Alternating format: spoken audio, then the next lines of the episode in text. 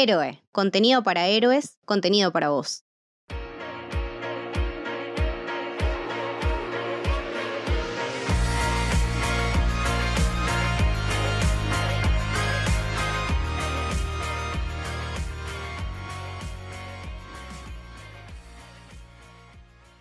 Bienvenidos, bienvenidas al Camino del Héroe. Mi nombre es Lucho, estoy acá con Lucas, Hola, ¿qué tal? también con Santi. ¿Cómo va? Hoy en una jornada muy especial porque vamos a hablar de... Avatar, The Way of the Water.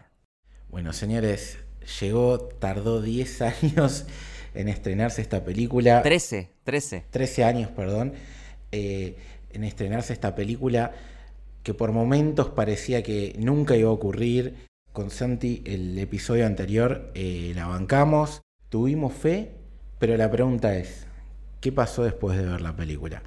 Empezamos con Santi, si quieren. Expectativas, bajas, altas, eh, ¿te superó, no te superó? ¿Qué te pasó con Avatar?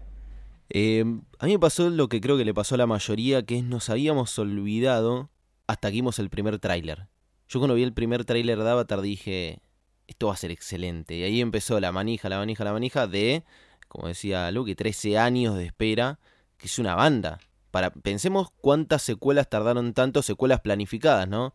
Eh, tenía muchas, muchas ganas de verla eh, y realmente me llevé la gran sorpresa de que terminó siendo para mí mejor que la primera. Eh, yo no esperaba que sea eh, mejor que, que Avatar 1 y terminé encontrándome diciendo, che, no encuentro argumento, no, no encuentro argumento alguno para decir que era mejor la primera. Eh, obviamente se paró en los hombros de, de una gran película, pero nada, eh, a, a mí me, me sorprendió gratamente para bien. ¿A vos, Lucas? Eh, bueno, antes de decirte de la 2, eh, como no estuve en el episodio anterior, eh, aprovecho para contar mi camino con Avatar, que es eh, bastante particular. Eh, la 1 es una película que la vi cuando se estrenó en el cine en el 2009. Me pareció eh, normal, eh, ni, ni mala, ni, ni demasiado buena. Eh, no, la mantuve mucho en mi, en mi consciente, digamos. Es que mo- como que no, eh, no caló fuerte eh, a mí en modo personal. Y es una película que no la volví a ver hasta este año. Este año, hace unos meses, hicieron un restreno de la 1. Y ahí dije, bueno, como se viene la 2, vamos a hacer la previa. aprovecho para verla de vuelta. Y dije, bueno, pará, vamos a verla bien. Y fui a ver el restreno de la 1 en el IMAX, en una versión remasterizada, eh, ultra mega HD 80K. Y la verdad, eh, quedé alucinado. Mi opinión cambió rotundamente. Me gustó muchísimo más. Eh, incluso la historia, que antes no me había gustado mucho, ahora es como que conecté un poco más. Y a nivel visual es una película que no envejeció. Para nada. De hecho, es una película que, siendo de 2009, se ve mucho mejor que películas que se estrenaron este año, en 2022. Entonces eso me hizo valorarla muchísimo más. O sea, es realmente un logro cinematográfico muy importante. Y bueno, en ese restreno, como escena post créditos, pasaron eh, una escena de la 2. O sea, no el tráiler, sino directamente una escena completa, que es esa escena eh, donde se van a eh, explorar, a nadar abajo del agua y ven los peces y todo eso, que es una escena muy linda visualmente. Y ahí cuando lo vi dije, esta película va a ser preciosa. Mi expectativa era muy alta y realmente eh, supo vivir esa expectativa. Eh, The Way of the Water me gustó más que la 1. Eh, la historia me, me conmovió más. Eh, me encantó cómo eh, se sigue expandiendo más y más este mundo de, de Pandora. Y vamos conociendo más personajes, más culturas. Y de nuevo, visualmente es una cosa que no se puede creer salir del cine diciendo esto es imposible. O sea, eh, no, no puede ser lo bien que se ve esta película. Realmente no puede ser, no tiene sentido. Eh, es todo tan real, tan real. Eh, las pieles de los personajes, las criaturas que vos decís, esta criatura existe, está ahí. La fotografía es preciosa. Es realmente una experiencia cinematográfica. Es algo que exprime al máximo todas las características positivas que tiene el cine y los usa a su favor. Eh, sí o sí hay que verlo en cine, sí o sí, y en el mejor cine posible. Eh, verla en tu casa no va a ser lo mismo, ni en pedo. Eh, así como tampoco es lo mismo con la 1. Bueno, lo bueno de lo que vamos a escuchar es que ellos dos fueron al IMAX, si no me equivoco, ¿cierto? Sí, sí. Eh, sí, sí, la volví a ver en el IMAX en 3D a todo culo, eh, en el mismo asiento donde fui a ver el restreno de la 1 hace unos meses. Bueno, para que la gente se quede tranquila, primero me suma lo que dice Lucas de que es una película que recomendamos que vayan a ver al cine, eh, que vayan a verla en 3D, que es algo que en general no se suele decir. Sí. Voy, a decir eso. si querés, lo, recomiendo yo que en mi vida voy a volver a recomendar una película en 3D. Este es para ir a verla en 3D. O sea, en el episodio anterior eh, me escucharon hablar de lo mal que me llevo. Eh, me ponía los lentes y me molestaban, pero no podía creer lo que estaba viendo. Por momentos te juro, eh, me sacaba los lentes y me lo volvía a poner porque no, no podía creer. Digo, ¿esto de, de dónde viene? Porque era impecable, eh. Impecable el 3D. Sí, a, a mí me pasa lo mismo. No me gusta el 3D en las películas. eh, es como que siento que me, me molesta, pero Avatar específicamente, ahí sí. Es como que ahí sí está bien hecho el 3D y, y- y que es- creo que ahí suma. Sí, suma un montón y te das cuenta de la diferencia principalmente entre alguien que piensa y filma una película con cámaras preparadas para esta tecnología y los que te ponen un filtrito tipo Instagram para recaudar un poquito más, pues la entrada sale más cara. Acá suma totalmente la experiencia y hace que sea mucho más inmersivo todo lo, lo bello y, y- todas las genialidades técnicas que ahora vamos a, repasar más detalladamente. Eh, para cerrar la, la idea de la, de la opinión, como conté en el episodio anterior, eh, a mí me gustó muchísimo la, primera Avatar, la vi en el cine y me había parecido lo mismo que esta en el sentido de es una locura cómo se ve el 3D, hasta tal punto que me compré una televisora 3D y después me costó encontrar películas que justificaran esa inversión. Me había olvidado un poco de la película, como le pasó a Santi, hasta que vi el tráiler, lo reaccionamos en vivo en algún stream y no me había llamado la atención. Pero cuando justamente fui a ver eh, de vuelta eh, Wakanda Forever con, unos amigos y, la película en el IMAX y solamente estaba en 3D, que por cierto, eh, Black Panther 2 en 3D no se justifica, cuando pasaron el tráiler de, de Avatar me voló la cabeza, porque verlo en el IMAX, verlo en 3D con la mejor resolución, dije, ah, ok, esto realmente eh, se justifica y entiendo por qué James Cameron tardó tanto tiempo en sacar esta película. Fui con esas expectativas altas, con muchas ganas de, ver ese pedacito que había visto en el tráiler expandido. No lo pude ver en el IMAX y, y a eso iba con esto.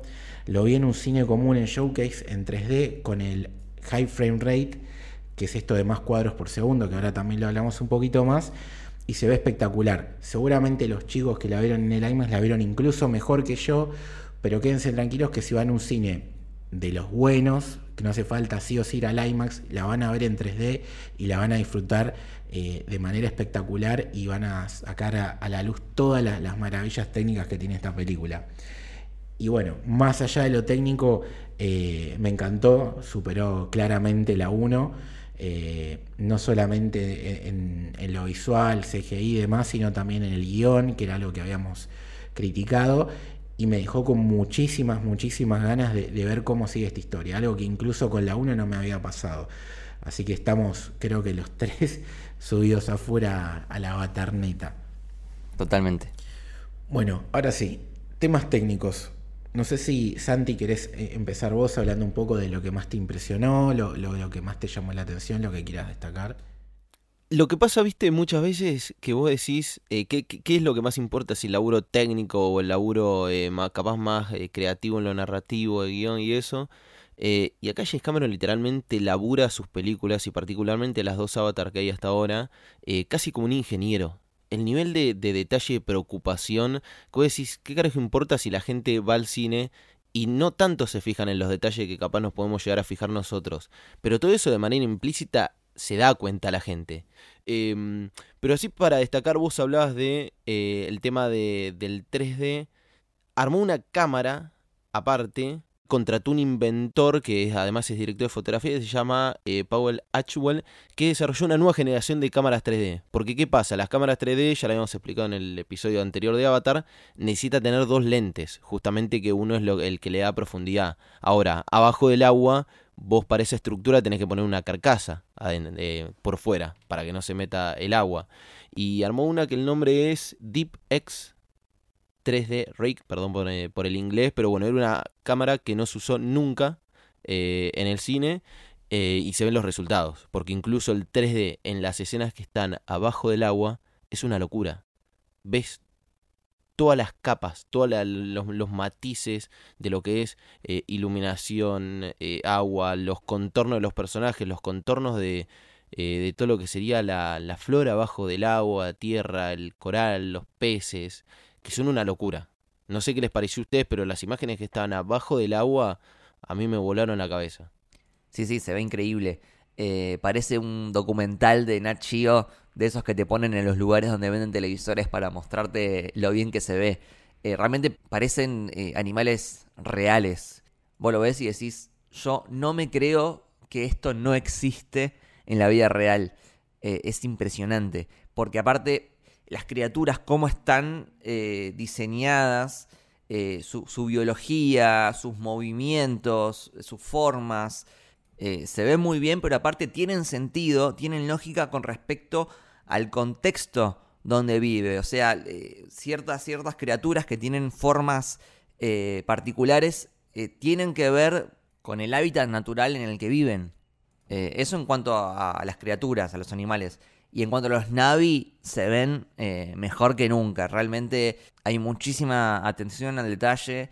Eh, las expresiones de la cara, se ven los poros de la piel y sobre todo en escenas donde por ahí tenés navis y humanos al mismo tiempo, por ejemplo cuando están eh, los hijos Navi con, con, Spider, que es humano, por ahí eh, en otra película al ver ese contraste uno se daría cuenta que el Navi no existe.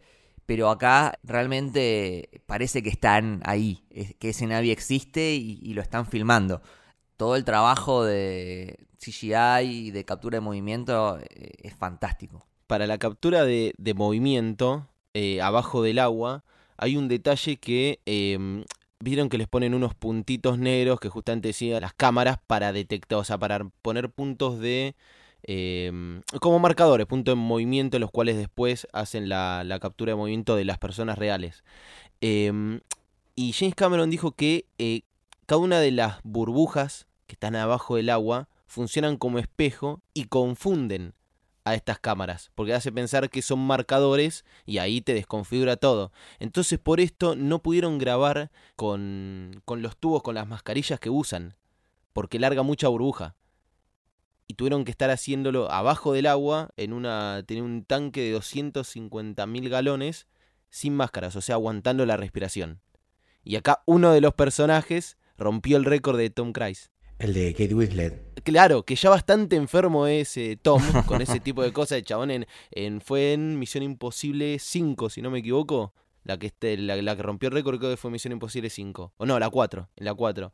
Em, y eh, Kate Winslet aguantó 7 minutos 14 segundos. No, demencial. ¿Sin respirar? Sin respirar, es inhumano. Venía, ah, entrenando desde Titanic. Sí, sí, sí.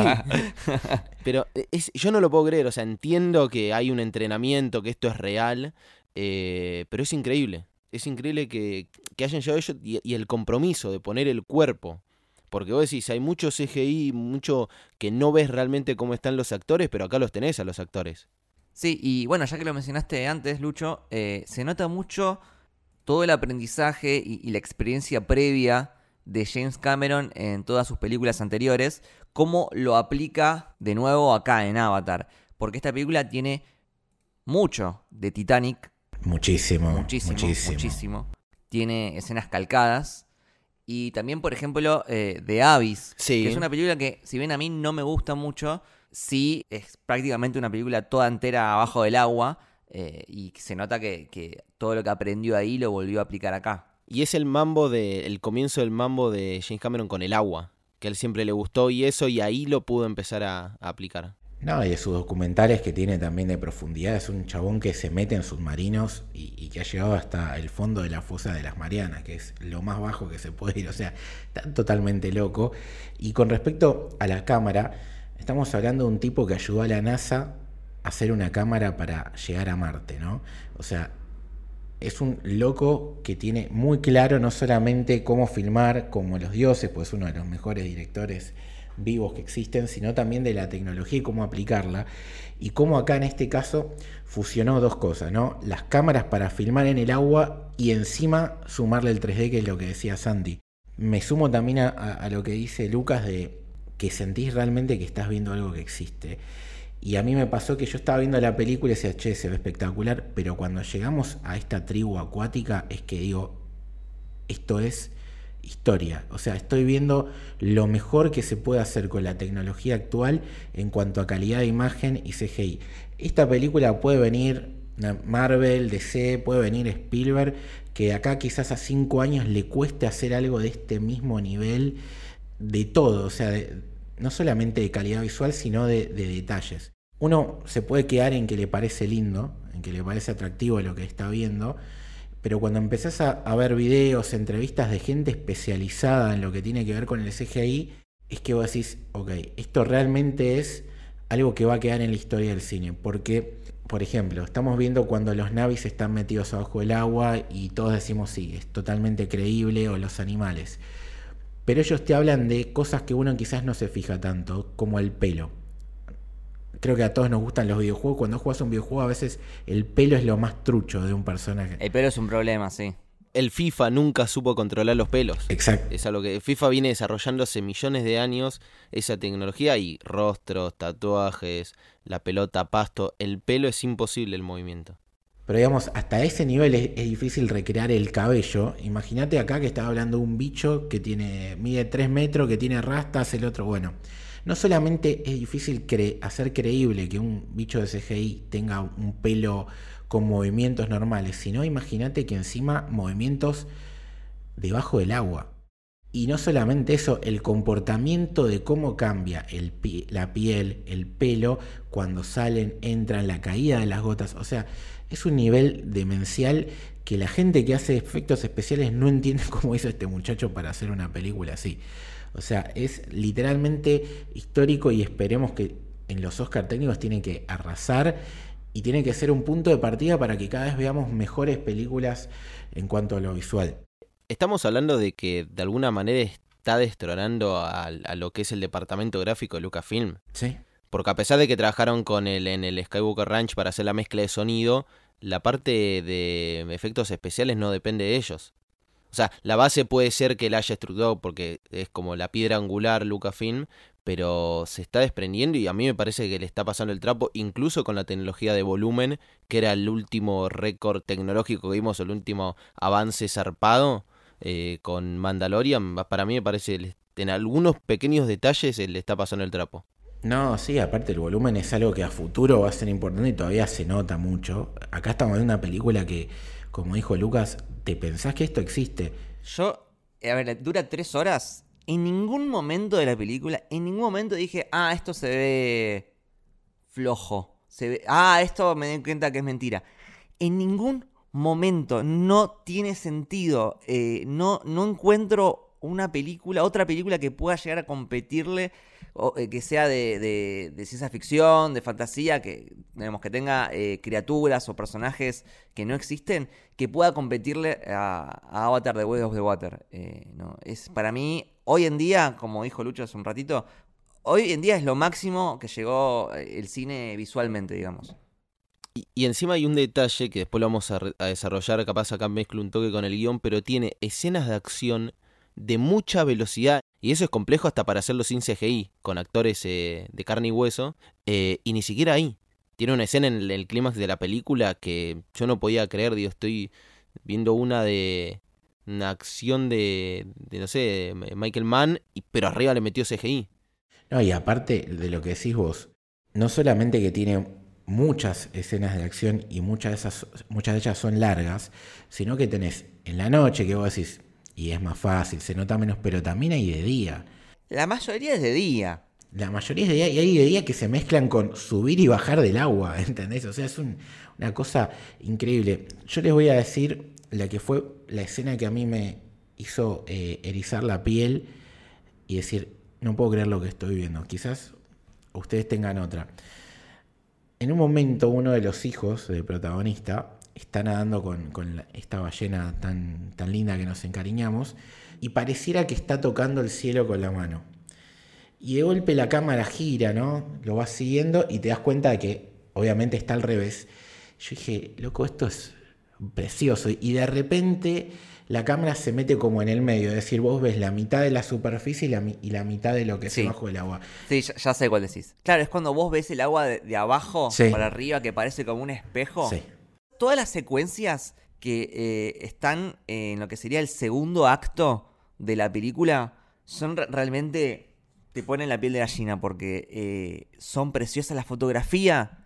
Quiero destacar la fotografía que es del, de este Russell Carpenter, que es el que siempre está con Cameron, desde Titanic, True Lies. Sí, eh, True Lies también. Un crack. Sí, eh, toda- todas esas, escenas de, de exploración realmente son, son hipnóticas. Eh, son mi parte favorita de la película. Me pasa igual que en la 1. Esa parte del medio donde eh, en la 1 eh, Jake Sully se empieza a aprender y a entrenar junto a Naitiri y ella le empieza a contar sobre su cultura, sobre el árbol, sobre eh, cada tipo de animal específico, el entrenamiento, todo eso eh, me encanta. Estoy como un nene mirando con una sonrisa la pantalla.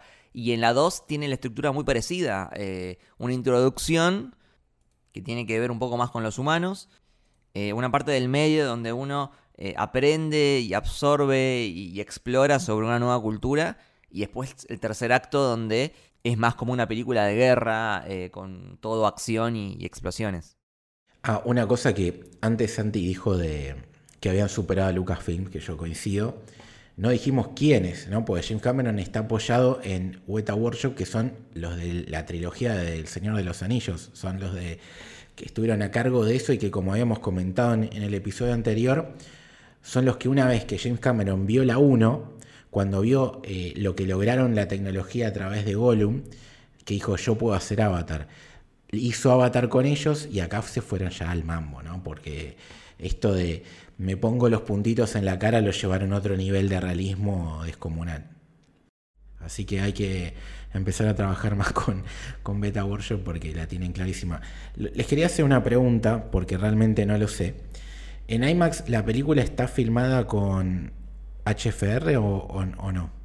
Eh, no, no sé. Eh, yo todo el tema del frame rate es como que no lo entiendo mucho. Para mí se ve todo igual.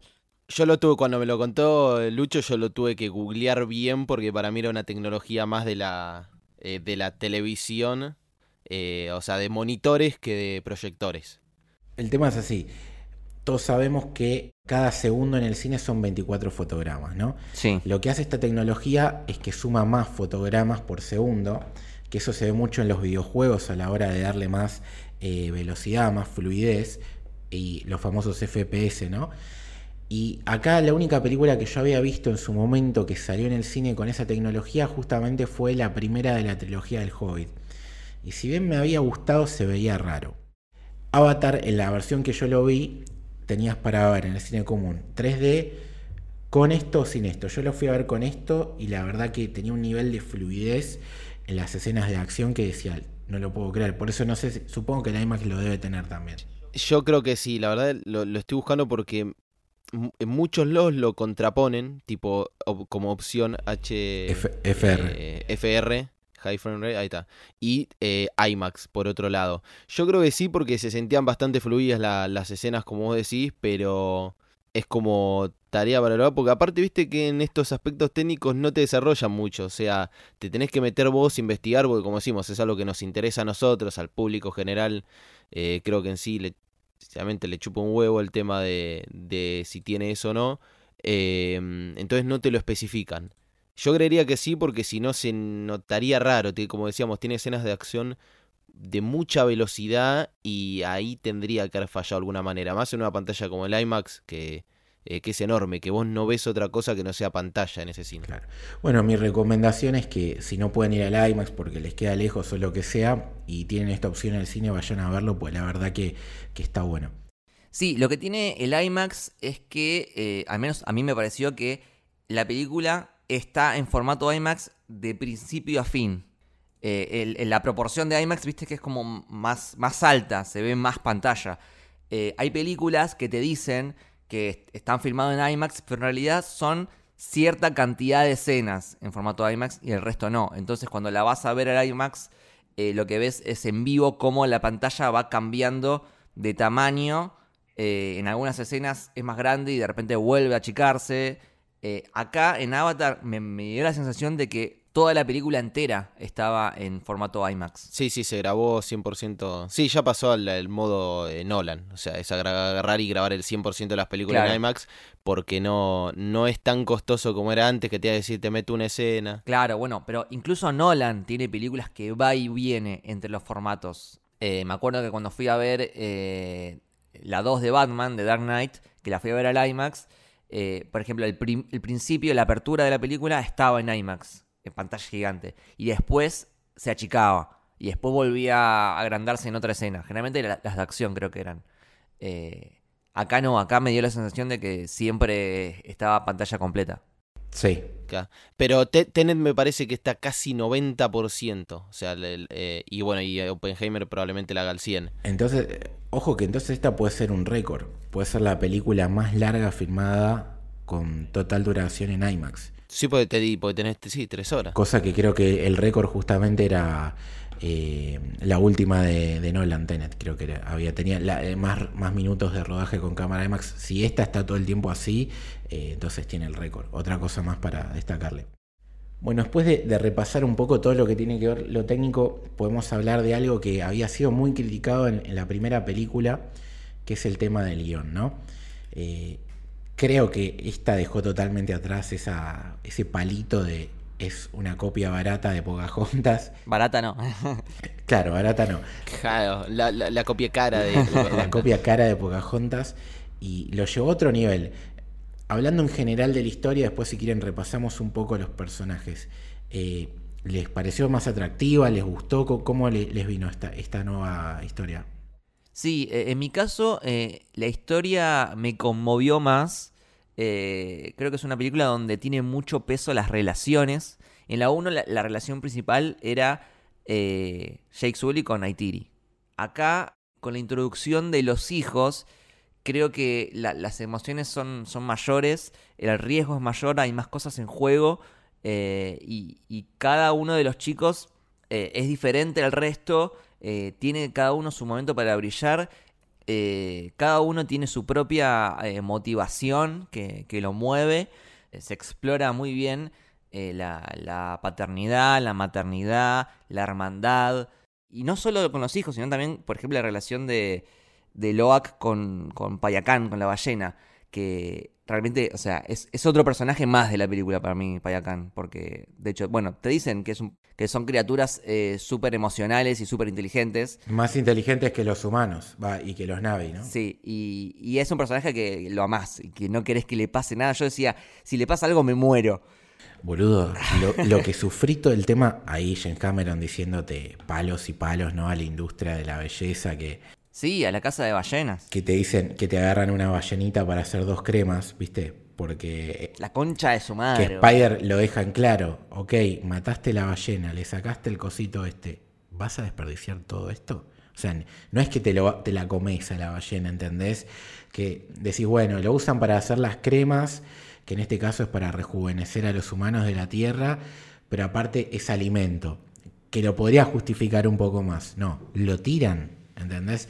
Entonces, más allá de- del mensaje claro, ¿no? Ambientalista que tiene James Cameron, que algún rancio se quejaba, no entiendo por qué, eh, me la pasé mal. O sea, fue muy crudo con su mensaje. Realmente eh, toda esa escena de las ballenas eh, la padecí y habla de la genialidad de él para contarte historias, cómo hacer que algo que no existe te pueda generar es- ese nivel de empatía, ¿no? Sí. Y otra cosa que, bueno, Cameron eh, es el maestro de las secuelas, ¿no? Eh, Terminator 2, Aliens. Sí. Creo que acá le juega muy a favor el hecho de ya tener instalado todas las reglas, todos los conceptos de, de los Navi. Ya conocemos Pandora, ya conocemos a Neytiri, a Jake, todo. eh, cómo funciona esa sociedad. Y es como, bueno, esto ya está establecido.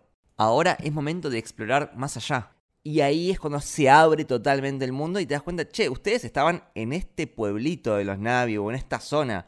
Pero Pandora es mucho más grande y hay otros biomas.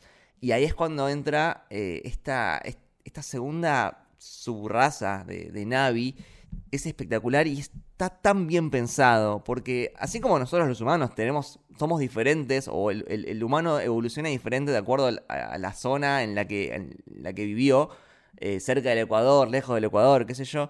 Eh, acá también, los Navi evolucionaron diferente de acuerdo al lugar donde viven, y se nota en sutiles diferencias. El tema de la cola, que es distinta, que es en forma de, de aleta para impulsarse.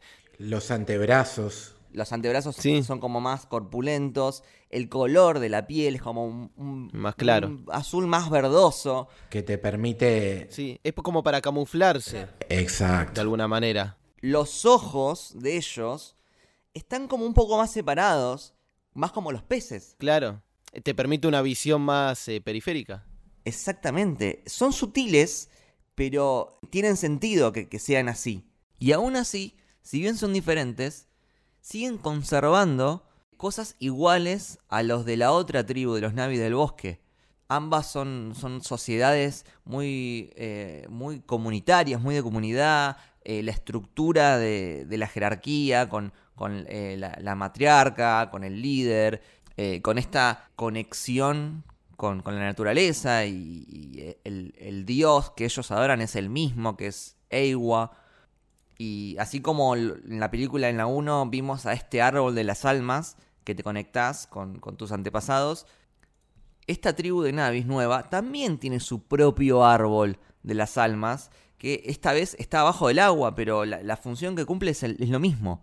Sí, es, James Cameron diciéndote un mensaje que creo que va a terminar siendo el, el final de la película, incluso con los humanos, esto de somos todos diferentes, pero somos lo mismo, ¿no? Es como eh, dejémonos de, tanto quilombo cuando somos parte de lo mismo, ¿no?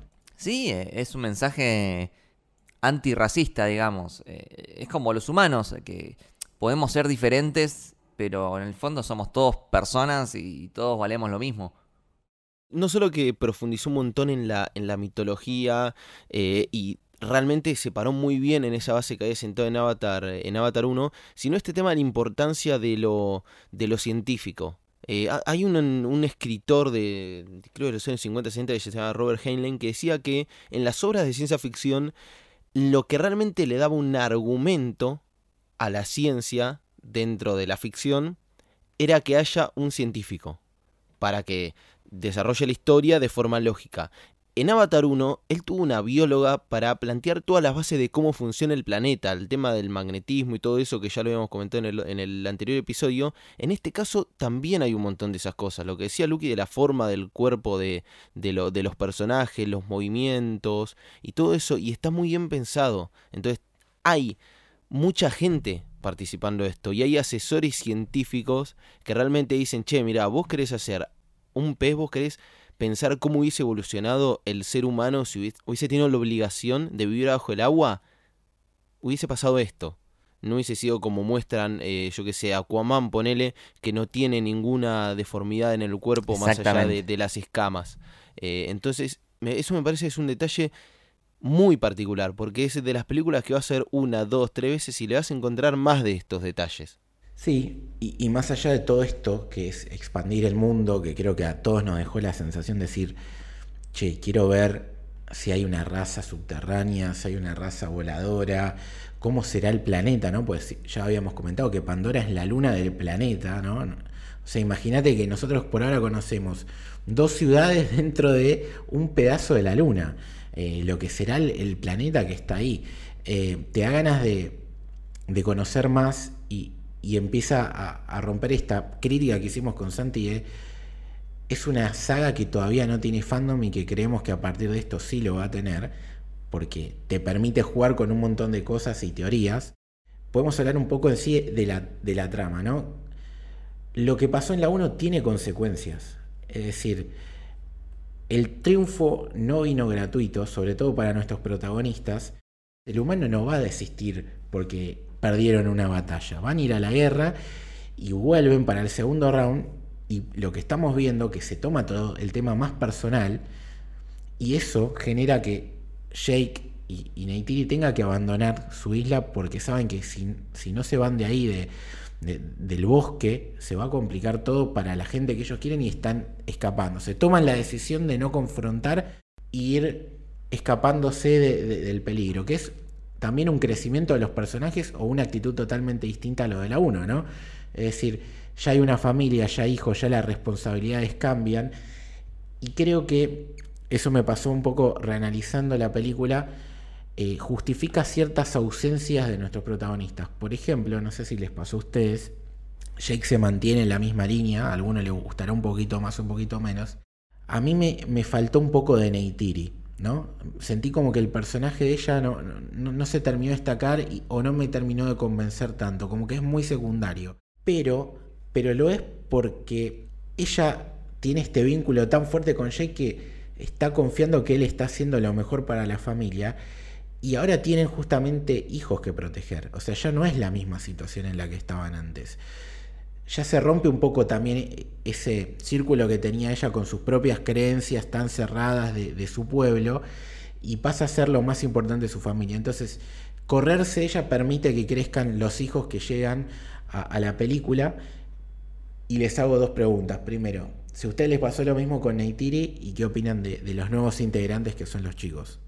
Sí, es verdad que Neytiri tiene menos protagonismo en, esta película, pero justamente tiene que ver con lo que decías vos. Eh, tiene mucho más peso en, la 1, entonces tiene sentido que Cameron eh, haya querido jugar y variar un poco más eh, dónde recae el protagonismo. A ver, Jake Sully siempre va a ser el protagonista principal porque es como el eje, pero eh, la 1, eh, es re importante. Eh, es quien termina matando a, a, a Miles Quaritch.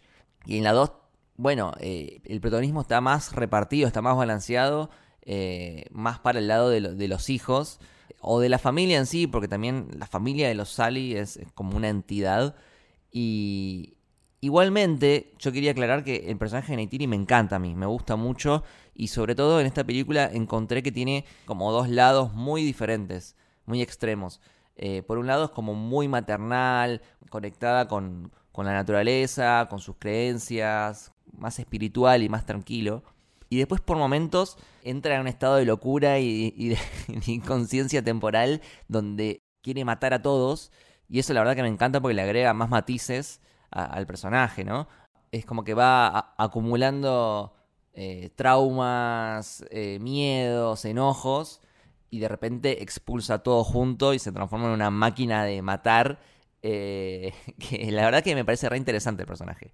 Eso por un lado. Y después por el lado de los chicos, al principio tengo que decir que me los confundía un poco, me costó seguir cuál era cuál, no sabía si eran cuatro, si eran cinco, cómo se llamaban, me confundía los nombres, eh, me los confundía a ellos en pantalla. Después sí, a mitad de la película ya lo- los podía reconocer a cada uno.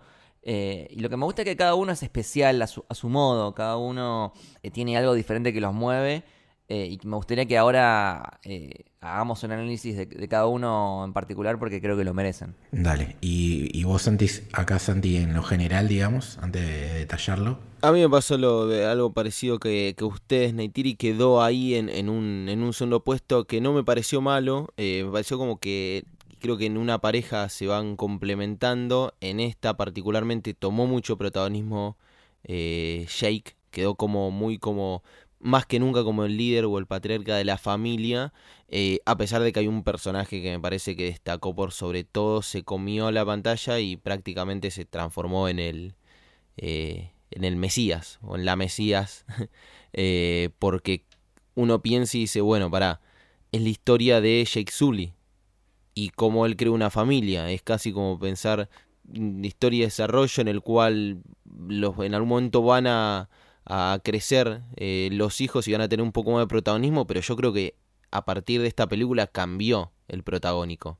Eh, no sé si lo estará midiendo James Cameron, a pesar de que ya era parte de la 3, si estará midiendo a ver si tiene éxito, si hay engagement o cariño con, con el personaje de Kiri, pero, pero para mí ya se notó mucho cómo empezaron a enfocar en, en ella. Sí, a mí no me sorprendería que, de hecho, en alguna de las secuelas, alguno de los dos protagonistas originales eh, tengan que hacer un sacrificio y nos quedemos con los chicos siendo los líderes. Pero a mí lo único que no me gustó de, de los chicos, y ahora los detallamos, es que por momentos me confundí un poco a los dos varones. Por el diseño, ¿no? Sí, Sí. sí, sí, eran muy parecidos. Le tendrían que haber puesto algo, Un pelo diferente, ¿no? Sí. O un piercing, no sé, capaz un detalle. algo distintivo que lo diferencie un poco más. Sí, Eh, eso estoy Eso de es mi única crítica eh, de- del nivel de diseño, digamos. Pero bueno, es algo que en, en la 3 por Sorry Neteyam eh, no, no lo vamos a tener. Pero bueno, hablemos de los chicos. Kiri. Uf, gran personaje. Hay tanto para, para decir y, y teorizar.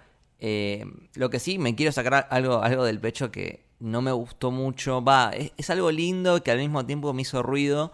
Que es que eh, cuando apareció el personaje había algo que no me encajaba. Porque yo veía a una, adolescente, pero la voz me parecía voz de persona grande. Eh, y después cuando te revelan de que es la hija del avatar del personaje de Simone Weaver, al toque conecté y dije, ah, esa es la voz de Simone Weaver, la de Kiri. Que en realidad eh, es algo que tiene sentido porque es la hija, pero no sé, como que la voz de, de Simone Weaver, que tiene 73 años, en el cuerpo de, de un adolescente, no, no, no- mi, mi cerebro como que decía que algo, algo no encajaba. Eh, es lo único que por ahí no, no me terminó de cerrar. Eh, pero nada, el personaje de Kiri es súper interesante. A mí lo que me pasó es que yo no me di cuenta un carajo porque fui bastante sin información, quería sorprenderme, sabía que, ella iba a volver, no sabía cómo iba a volver y cuando aparecen todos los chicos dije, salí desesperado, dije, che, ¿quiénes son los actores? Pues me fascinaron todos los pibitos y cuando vi que ella era, dije, no, no te puedo creer, qué bien que la hicieron.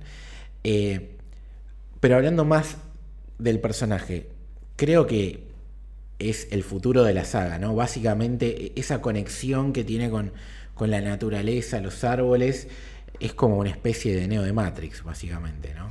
Sí, eh, es un personaje por ahora muy, muy misterioso. Eh, termina la película y todavía no se entiende bien eh, cuál es su origen, cuál es su, esta conexión especial que tiene con, con la naturaleza, que no tiene el resto de, los navis. Eh, es como una especie de, de- de Jesús, porque nace por el Espíritu Santo, más o menos. Eh, no sé.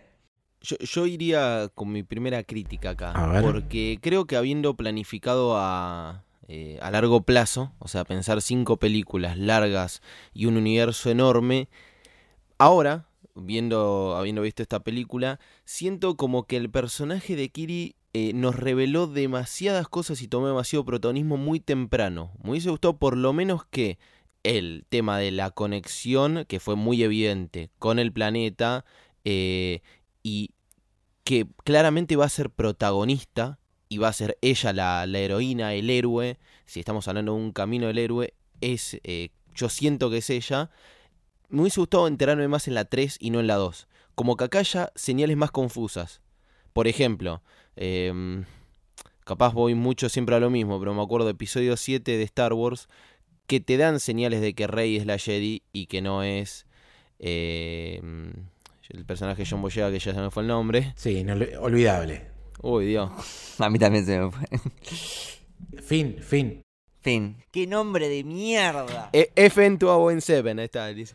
Bueno, cuestión, que- tenés razón, qué nombre de mierda. Pero bueno, cuestión. eh, ahí te das cuenta al final de la película que ella es la Jedi, pero te va dejando pequeñas señales. Acá me hubiese gustado más que jueguen con ese tema de que, eh, ponele, muy evidente lo de que ella siempre se veía desmayando. A mí me hubiese gustado un desmayo y que quede en la nada, o que no haya la conexión con el árbol subacuático.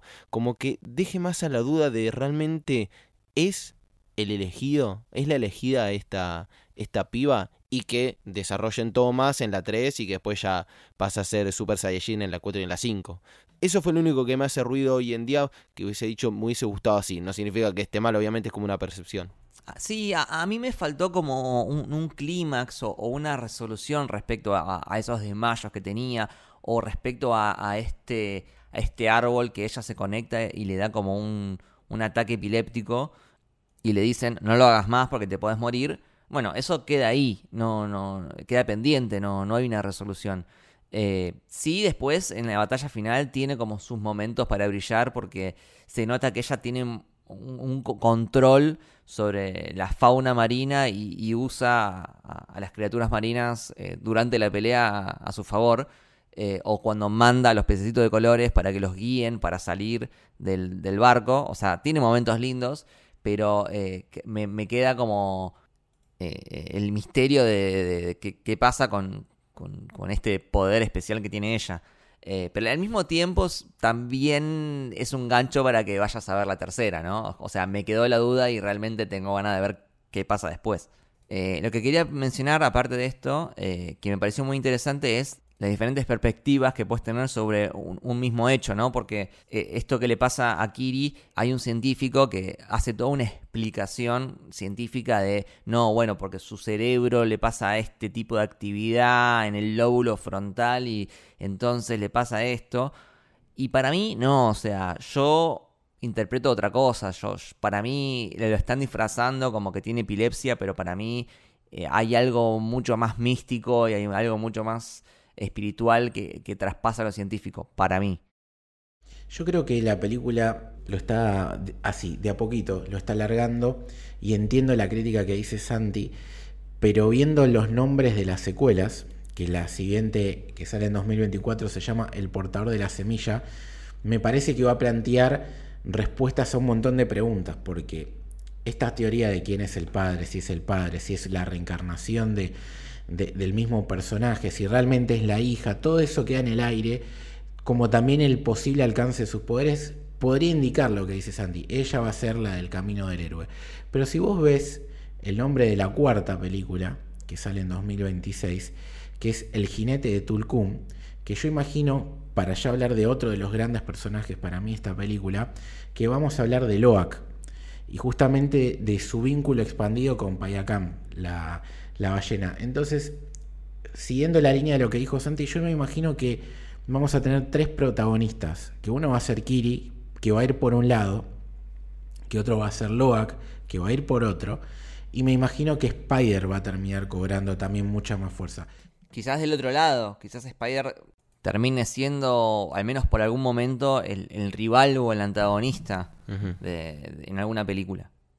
Porque también ¿Cuánto tiempo más podés robar con, el coronel Quaritch? Con A, mí me gustó igual eh, eso de la memoria porque me pareció inteligente, pero coincido con, con Boluki, es una película más y esto también abre una puerta. Vos decís, hasta la 3 sigue siendo el enemigo principal o el villano principal, el coronel.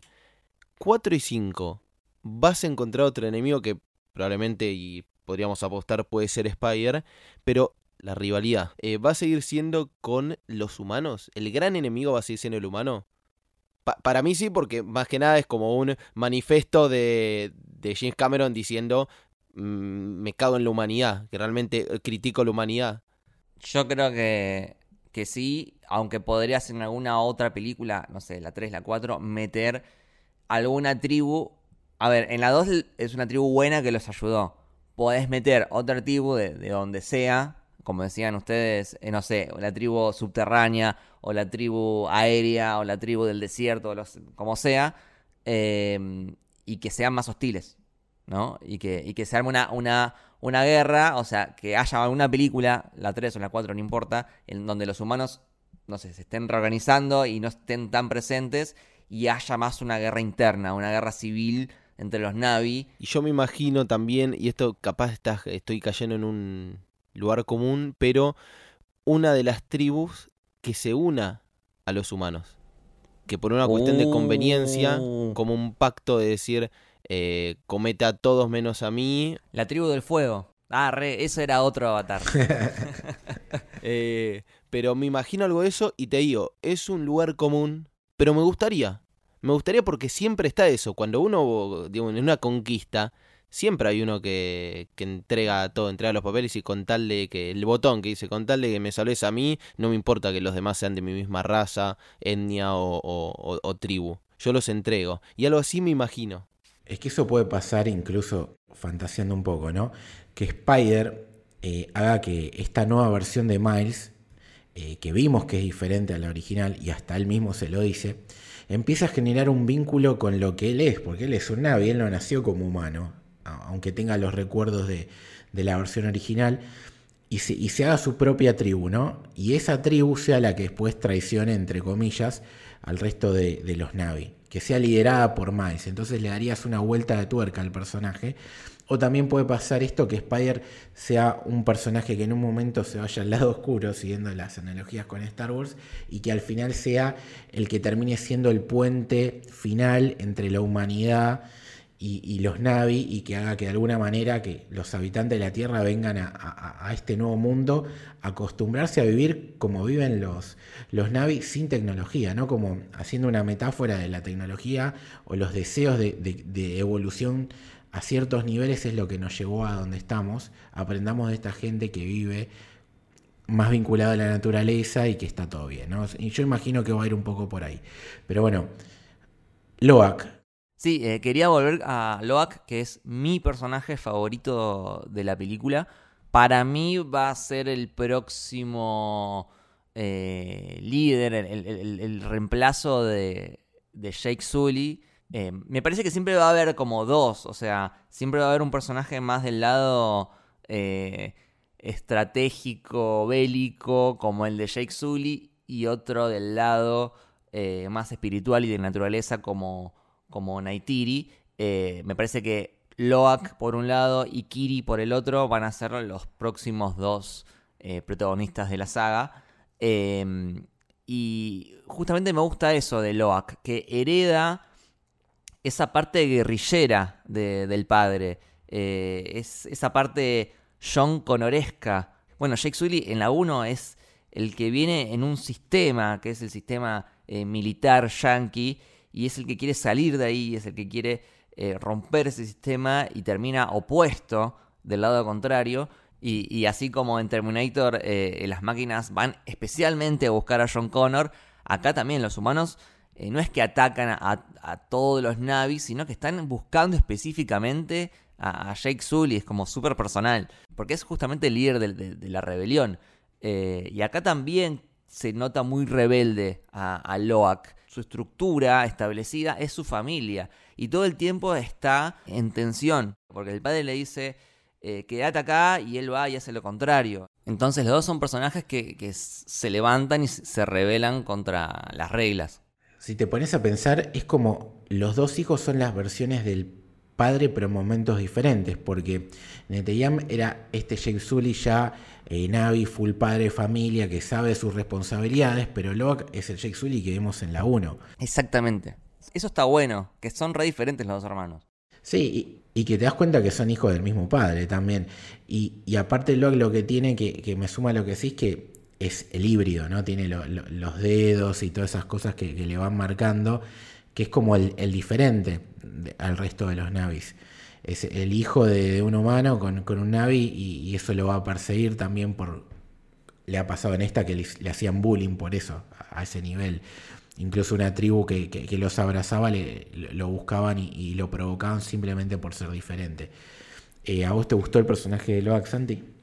Sí, sí, me, me, me gustó mucho. Eh, esto en parte lo, lo, que dicen ustedes, que, que te presente dos versiones distintas de, de Jake Sully. Como que creo que la transición y la herencia la hicieron muy bien. Para que el día de mañana no los extrañemos a ellos. Eh, capaz no los actores, pues no sé si es muy extrañable Sam Worthington, pero eh, a los personajes de Jake Sully y Neytiri que ya bastante nos habían atraído en la primera. Creo que la, personalidad de ellos y la relación que tienen es como uno de los puntos fuertes del guion de Avatar 1. Eh, y me parece que la migración hacia los hijos estuvo bien.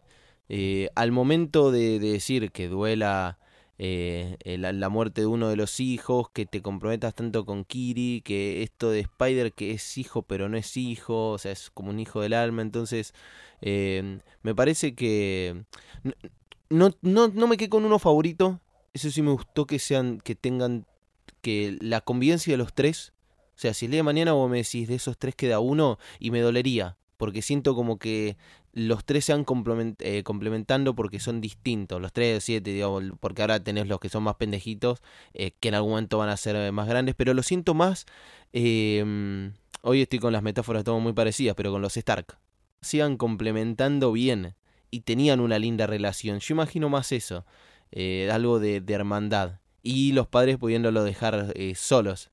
Nateyam es más Rob y, y Loak es más Jon Snow. Ese. ¿Les dolió la, muerte de Neteyam? Sí, la verdad que sí, me, dolió.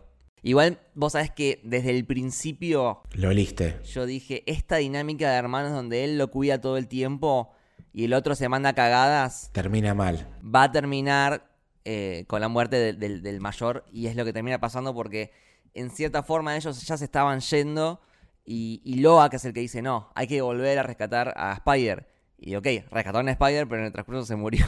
no te digamos, o sea, tampoco sirvió mucho. Y encima después Spider va a rescatar a- al villano.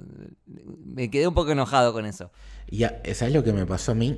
Que lo que habías comentado vos, viste que al principio te confundí y decís, che, ¿y este quién es? ¿Y este cuántos hijos tiene? Porque es un poquito eh, un quilombo esa parte del Muchos hijos, chicos. muchos hijos, pero cuando muere y, y tanto Jay como Neytiri van al árbol y tienen el flashback y recordás que te lo habían mostrado esa escena, ahí me rompió el corazón, ¿viste? Pues lo ves al- eh, eh, explicándole cómo, cómo tirar las flechas y demás y te juro que eso me, me- me rompió, es como que... Sí, ese momento es, es conmovedor. Todo, todo el funeral de Nateyam es todo muy emotivo. Está muy bien, muy bien hecho.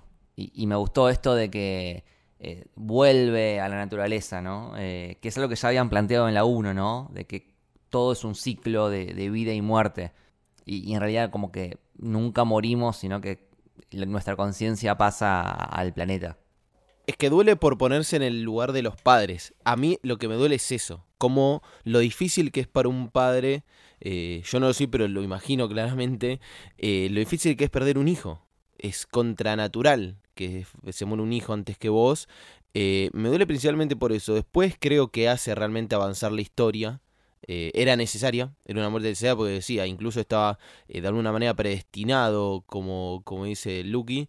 Eh, pero duele eso, ver, verlo a él. Aparte, eh, una de las cosas que se propuso, eh, o que se propusieron Jake y Naitiri, era alejarse de, de su aldea para no, para no herirlo, para que no paguen los platos rotos de ellos, pero además proteger a la familia, porque habla mucho de la unidad y que ellos son fuertes como familia. Son uno solo. Claro, y que ahí se te salga un eslabón, Uf, se te desarma todo y se te desarma la familia. Sí, que aparte es el primer hijo que tienen y que, eh, bueno, tiene ese momento en que lo, lo presentan como el Rey León, básicamente.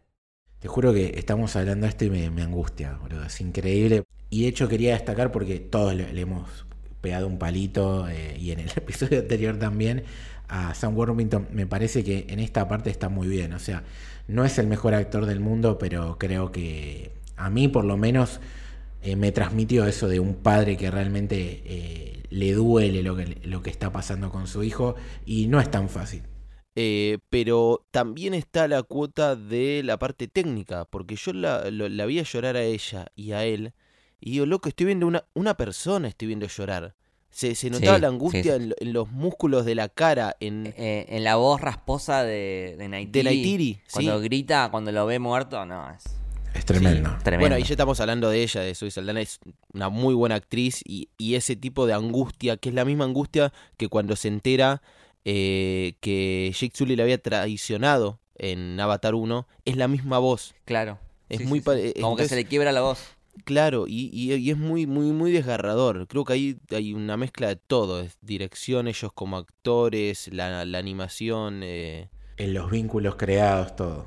Sí, sí, es cuando decís que es una película completa. Realmente, Sí, ¿no? Los gritos, las expresiones, cuando entra en modo berserker y, y empieza a cuchillar a todos, ahí cuando está con, con Jake en esa escena que van eh, matando uno por uno a, a los villanos, eh, toda esa escena está muy bien hecha. Y aparte, es, es bastante violenta, porque tipo le, le clava la flecha en la cara a, a una. hablemos de esa escena de acción. A mí la, escena de acción, la primera en la que van a rescatar a los chicos cuando están eh, donde muere el, el coronel, esa es una escena de acción que me gusta mucho, pero esta parte del clímax en el barco, de noche, con el fuego reflejando en el agua y reflejando en el cuerpo de ellos, y la velocidad la que ocurre, porque hay un momento en el que vos decís que empiezan a matar eh, a, los, a los otros eh, avatares, que tiene un ritmo frenético. Es un minuto de pa, pa, pa, pa, palo y a una velocidad eh, que no, ni, ahí le encontrás el error. A mí esa escena a mí me encantó el, el- el nivel de acción que tiene. Esa escena de James Cameron diciéndote, ¿te gustó mi filmografía? Bueno, acá tenés un poquito de todos, porque ves cosas de Terminator, de Alien, de Titanic, obviamente, de, de Abyss, toda su filmografía está ahí. Spider, personaje que a mí es lo que me generó un poquito de, bronquita con Neytiri, que la entiendo totalmente, pues se justifica su accionar. Pero esa escena, hablando de vuelta de, la parte final del clímax, en la que le clava el cuchillo, realmente ella está dispuesta a matarlo a cambio de sus hijos. Y no puedo evitar sentirme un poco mal, porque el pibe no tiene la culpa de ser humano y realmente se crió como un hijo de ellos y sus hermanos, o sea, de hecho, Loak, eh, entre comillas, provoca la muerte de su hermano mayor por ir a rescatarlo a él. Kiri tiene una conexión totalmente fuertísima con Spider. Eh, ella como que marca una diferencia, ¿viste? Y, y, creo que eso puede ser que a futuro, sobre todo viendo que es un chico que tiene un problema afectivo, no se lo va a olvidar que la, la, madre casi lo mata. Yo creo que en algún momento se lo va a recriminar como diciendo, ¿te acordás que en la 2 casi me matás?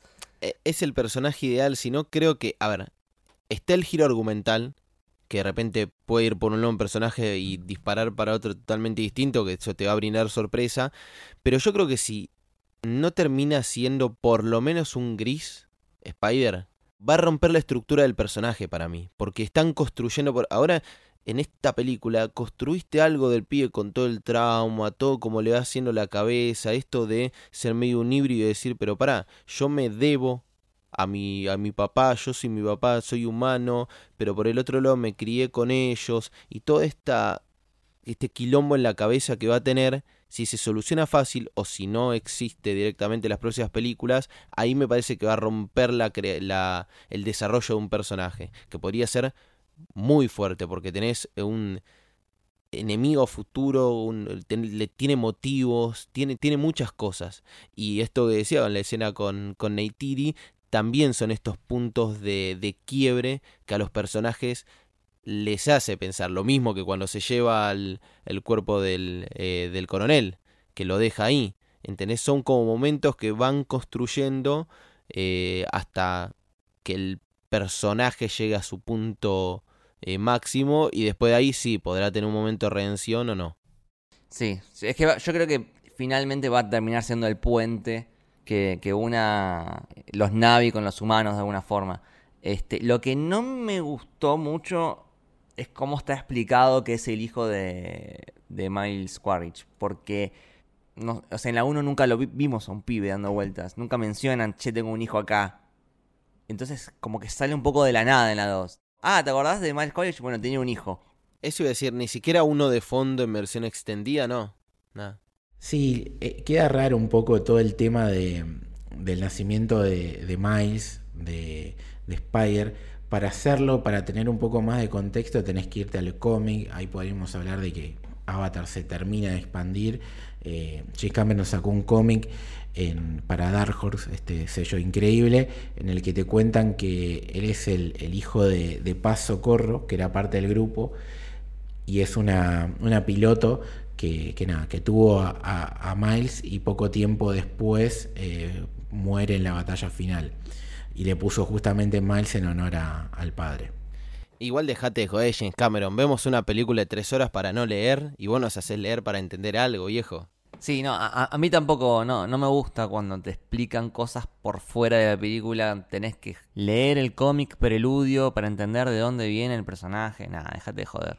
Hay que ver si la, si la 3 ponele, lo pone en algún momento, tipo el pibe viendo un video o algo así y, te, lo, y te lo justifican, pero coincido en que no, no es lo ideal, no, no está bueno. Si quieren, para, para cerrar justamente el tema de personajes, eh, Creo que todos coincidimos en que nos gustó mucho esta nueva tribu. Eh, sumaron un montón, todas las nuevas participaciones son un montón de personajes. No, no, sé si vale la pena destacar uno por uno, eh, porque creo que a todos nos gustó de vuelta eh, la llegada de estos nuevos personajes, algunos incluso para quedarse. ¿Qué les parece Miles, el, villano, Miles Quaritch? Me pareció interesante el tema este de la clonación. ¿No? Como que sacarle los recuerdos y implantárselos a, una versión de él, pero Navi. Eh, y eso lo pone a la misma altura que los Navi, porque antes, bueno, cuando era humano, eh, estaba en desventaja física al menos. Ahora están al mismo nivel y es más peligroso este coronel. Lo que me quedó la duda es eh, si, por ejemplo, podrían hacer un, un ejército de, de clones de este chabón. O sea, ¿cuál es el límite? El tema es que yo creo que no terminan siendo él.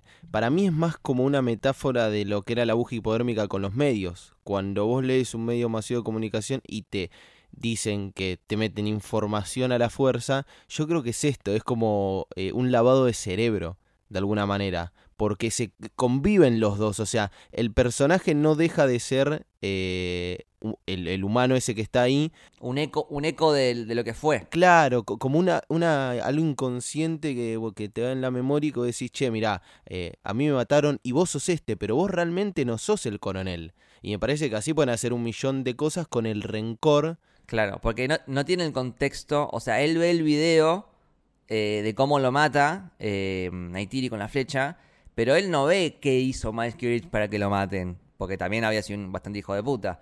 Eh, siguiendo la analogía que decías, es como si hubiese leído el titular de la noticia nada más. Sí, sí, sí, para mí, para mí es eh, como que le argumento, le mete los sentimientos eh, y, que, y, que, me parece una herramienta excelente porque así puedes, como te decía, armar un ejército con el rencor que tenía una sola persona.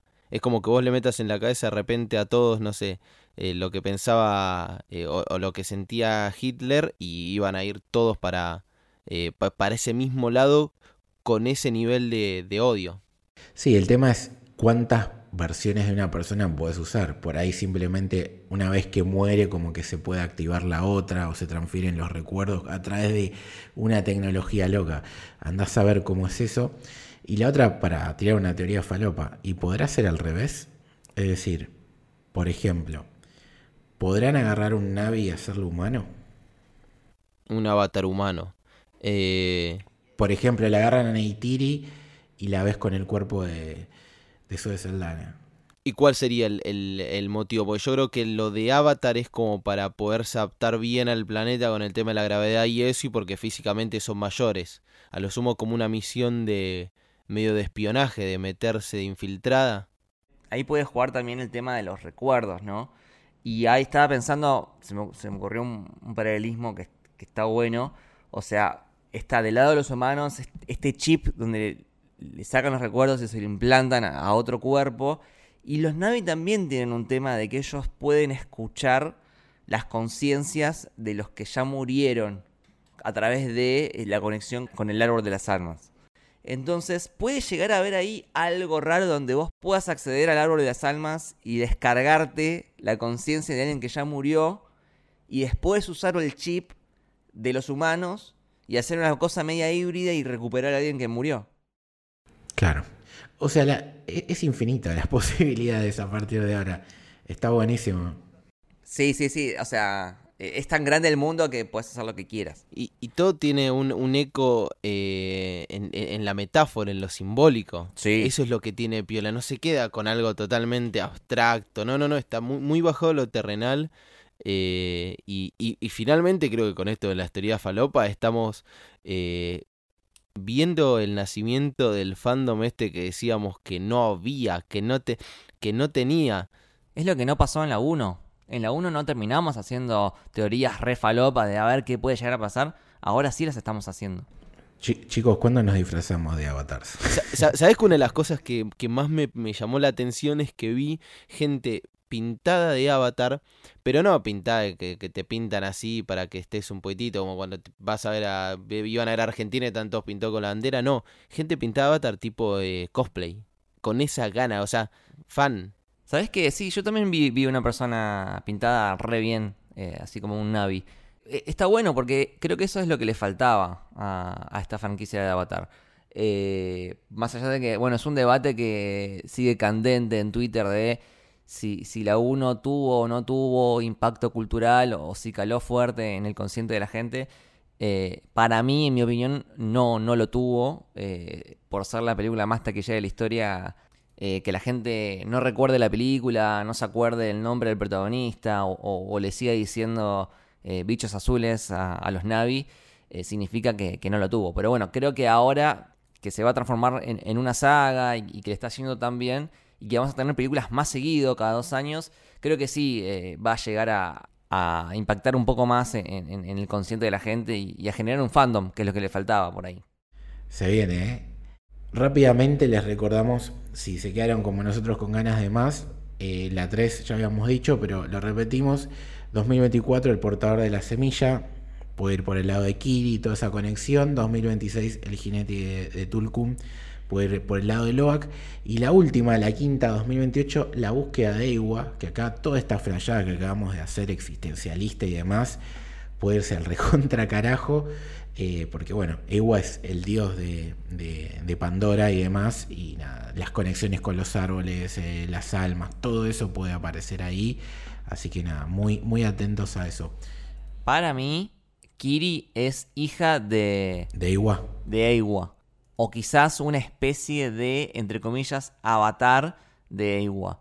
Eh, donde quizás veamos una resignificación de lo que significa la palabra avatar. Y, algún futuro, eh, algo más idealista, tipo utopía, en el cual eh, exista esa, esa persona que unifique a las dos razas y que se puedan potenciar entre ellas y que se pueda salvar la humanidad. Sí, para mí sí. Tiene que terminar así, pero, pero en la quinta. Yo creo que sí, desde, la, desde lo racional, aunque acá tengo miedo de que caiga en... A pesar de que la, Avatar es progresista, viste que no cae en esos lugares comunes, sino que realmente decís, che, loco, me gusta este mensaje, no me parece pesado. Entonces, en el final espero que no sea tan así, tan, demasiado utópico. Sí, a mí no me molestaría porque también hace falta a veces ver algo esperanzador en el mundo, ¿no? Pero lo último que, quería que charlemos es algo que también teníamos miedo con Santi cuando hablamos del primer episodio y que creo que es lo que más me sorprendió que es el éxito rotundo y absoluto de esta película en lo que tiene que ver taquilla. Estamos hablando que cuando estamos grabando este podcast, hace dos semanas que salió la película nada más y ya juntó un billón de dólares. Es la segunda película más taquillera del año en dos semanas, solo por detrás de Top Gun Maverick, que se estrenó a principio de año, y está a 50, 60 eh, millones de ser la película más taquillera del año de dinero recaudado fuera de Estados Unidos. Una locura demencial que la posiciona en el puesto 45 de la historia, cuando James Cameron ya tiene el 1 y el 3 en dos semanas. Andás a ver hasta cuánto llega. La verdad que nos podemos poner a analizar números, eh, debatirlo, pero creo que uno pensaba que si la película estaba bien, en el boca en boca iba a crecer pero creo que lo superó rotundamente esto porque ya de entrada explotó. O sea, imagínate ahora cuando el boca en boca y viendo que la película realmente no solamente es buena y que justifica lo bien que le fue a la uno, sino que es superadora, eh, lo que puede llegar a ser que no tiene tampoco mucha competencia por delante. No tiene competencia, no, no, no hay un tanque en los próximos meses que, le pueda llegar a ser competencia, al menos hasta, no sé, hasta febrero, o sea, va a tener todo enero para, para, para él solo, digamos. Todavía le queda un montón de camino por delante y, ya en dos semanas juntó un billón. Top Gun, por ejemplo, eh, le fue muy bien, pero también estuvo casi todo el año en cartelera. Creo que estuvo todo el año prácticamente, por lo menos acá en Argentina. No, de hecho, un ejemplo, esta película es de Disney. Generalmente los estrenos de Disney tardan 45 días, ¿no? Más o menos en, llegar a, a, la plataforma. Y con Black Panther Wakanda Forever no pasó eso. Creo que sale en febrero recién. O sea, postergaron ese tiempo que generalmente tienen. Imagino que con Avatar van a hacer lo mismo viendo el éxito que está teniendo taquilla. Es decir, el streaming no va a ser un problema para competir. ¿Llegará de vuelta James Cameron a, los 2 billones? Yo creo que sí. Sí, sí. Eh, más, tomando en cuenta esta parte de injusticia que tiene con las películas más viejas, que es que no se actualiza con el tema de la inflación. Eso es un plus que le va a dar que no quita que realmente eh, sea un éxito total. Eso creo que facilita un poco más que llegue a esa cifra. Eh, y lo que habíamos hablado también, eh, Top Gun, el disparador que, tuvo fue el boca en boca. Acá ya el disparador estuvo en la manija de la gente desde el principio. O sea, de, forma proporcional, por lógica, se va a ir eh, al carajo. arriesgaría decir que no, no nos vamos a imaginar el número que va a tener. No, aparte, lo que decís vos del valor de las entradas, que al ser 3D son más caras, suman más plata y en este caso, como dijimos al principio, se justifica totalmente pagarlo porque la experiencia eh, lo, lo vale. Sí, y quería agregar otra diferencia que tiene con Top Gun Maverick, que esa película que juntó más o menos un billón y medio, eh, la proporción es 50% dentro de Estados Unidos, 50% del resto del mundo que yo creo que tiene que ver con la temática, ¿no? De Top Gun tiene esta cosa militar, de los aviones, muy yankee. Eh, tiene sentido que la proporción tenga esa, esa forma. Eh, en cambio, con Avatar la proporción es bastante distinta porque tiene solamente 30% de lo recaudado de Estados Unidos y el 70% es del resto del mundo. Es una película que lo está pegando globalmente. Y que sabes que si vos ves el ranking histórico, es el, porcentaje que más te conviene. Avatar 1, por ejemplo, que es la más taquillera con casi 3 billones, eh, tiene el 73% de extranjero y el 26,9% doméstico. Bueno, ahí está. Endgame tiene el 69 y el 30. Titanic tiene el 70 y el 30. ¿Entendés? Es como... Necesitas que le vaya bien en el resto del mundo más allá de Estados Unidos. Tal cual. Si quieres llegar a un número realmente importante. Hasta en eso le está bien destinada Avatar. Bueno, eh, quería decir una cosa, no sé si esto va a salir, esperemos que sí. Este es el podcast 72 del Camino del Héroe en el año. Estamos rompiendo oficialmente el récord histórico de la productora, que eran 71. Es una locura. Ustedes piensen que son 52 semanas en el año, son más de un episodio por semana, casi dos por semana. Así que nada, yo quería eh, mostrar el orgullo de este esfuerzo que hemos hecho entre todos, Lucas, la máquina de editar, la cabeza, eh, Santi con Leti, con todo el tema también del proyecto de Star Wars que lo sumaron a este año, que es uno de, los podcasts nuevos que tenemos, con el de Batman, que hicimos con Lucas también, eh, Mili, que tiene que ver obviamente con el anime y siempre el cine, y Camito, que siempre decimos que es el corazón acá de, la productora. Así que nada, yo los quería aplaudir a ustedes por, por el esfuerzo y, a la gente que, siempre nos, nos, está bancando del otro lado, ¿no? Y quiero agregar algo, eh, más, que nada esto como, principalmente como, como audiencia, yo en primer momento fui eh, oyente de ustedes y hoy tengo la posibilidad de participar. Eh, y una de las cosas que lo hablé bastante con Leti es la pluralidad que tiene. Vos decís 72, es un número muy grande para que hables siempre de lo mismo. Y eso es particularmente lo que creo que tiene eh, El Camino del Héroe y todos los eh, lo demás que, que abarca los otros podcasts. Es que tiene una pluralidad de abarcar un montón de temáticas y mismo se puede ver reflejado en el Discord que hay un millón de canales para un millón de temas distintos. Y me parece que eso, es algo que está buenísimo. Que todos tengan una voz y que todos tengan algo que, eh, que escuchar.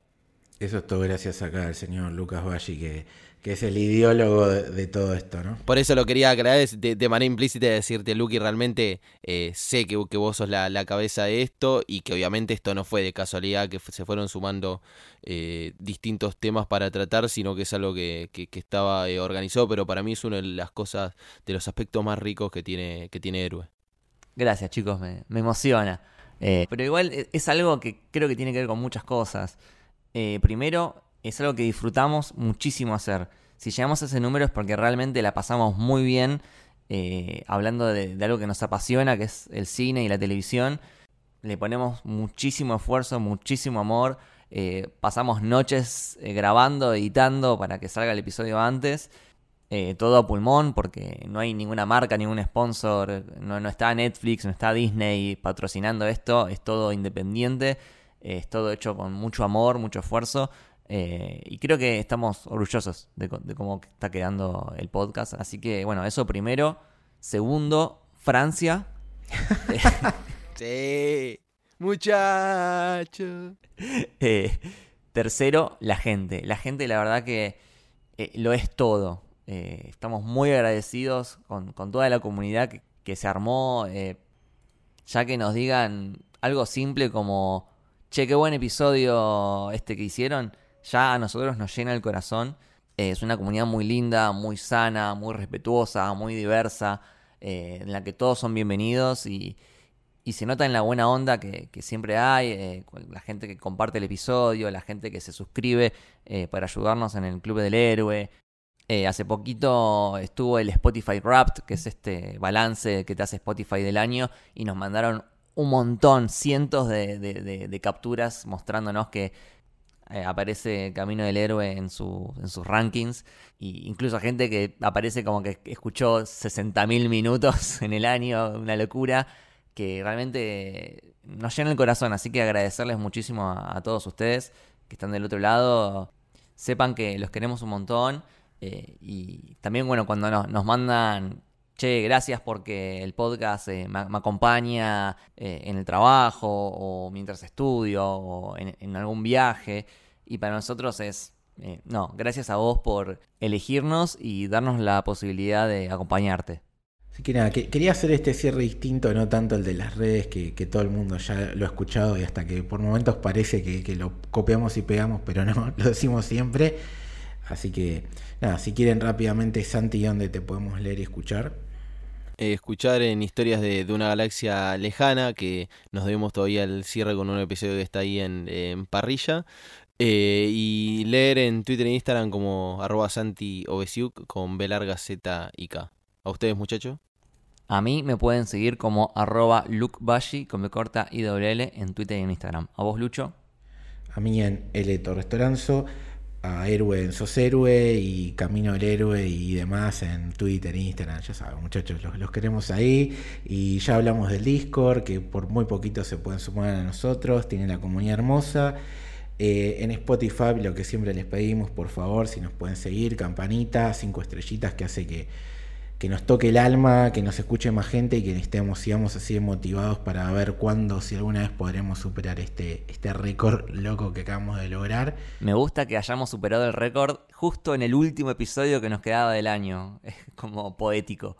Y nada, esperemos que este episodio de Avatar 2 les haya gustado. Chau.